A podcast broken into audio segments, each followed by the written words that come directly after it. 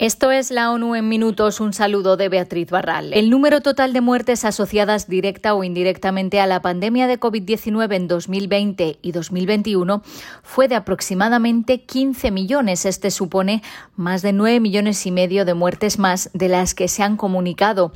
Son las nuevas estimaciones de la Organización Mundial de la Salud que calcula este exceso de mortalidad como la diferencia entre el número de muertes que se han producido y el número que se esperaría en ausencia de la pandemia, basándose en los datos de años anteriores. Se incluyen las muertes asociadas a COVID-19 directamente debido a la enfermedad o indirectamente debido al impacto de la pandemia en los sistemas sanitarios que colapsaron o en la sociedad. El director de la OMS, el doctor Tedros, dijo que estas nuevas estimaciones señalan la necesidad de que todos los países inviertan en sistemas sanitarios más resistentes que puedan mantener los servicios esenciales durante las crisis. La mayor parte del exceso de muertes, el 84%, se concentró en el sudeste asiático, en Europa y en América. El número global de muertes fue mayor para los hombres que para las mujeres, un 57% frente al 43%, y entre los adultos mayores.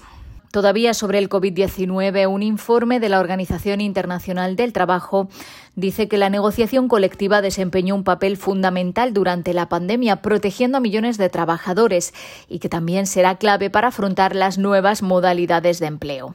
La negociación colectiva ayudó a adaptar las medidas de salud pública y a reforzar la seguridad en el lugar de trabajo durante la pandemia, incluyendo los convenios firmados para facilitar el teletrabajo que ahora están evolucionando hacia marcos más duraderos.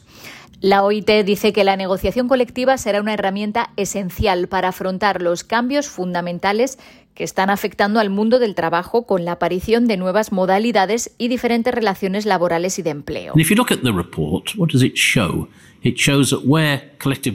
Si miramos al informe muestra que donde hay negociación colectiva la desigualdad en el trabajo se reduce y también muestra que cuando hay crisis como el COVID es una gran medida para resolver problemas, explicó Guy Ryder, el director general de la organización.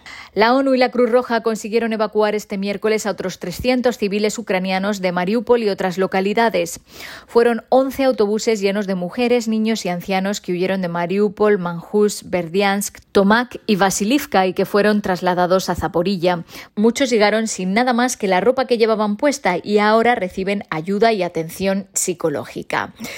Gada Itair es la directora de operaciones de la Oficina de Coordinación de la Ayuda Humanitaria. Uh, Uh, Las dos partes del conflicto declararon una breve ventana de silencio o un alto el fuego en el que conseguimos evacuar. Ahora estamos regresando con los civiles con nosotros. Esperamos que esta operación continúe y que podamos evacuar a numerosos civiles más que quieran abandonar las zonas donde se están intensificando los combates hacia lugares seguros en Zaporilla y más allá.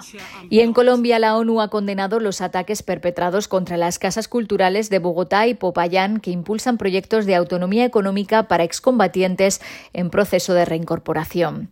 Son evidencia de la violencia, la estigmatización, el señalamiento y la persecución que aún enfrentan los firmantes del acuerdo de paz dijeron en un comunicado conjunto la misión de la ONU y el equipo de país en Colombia.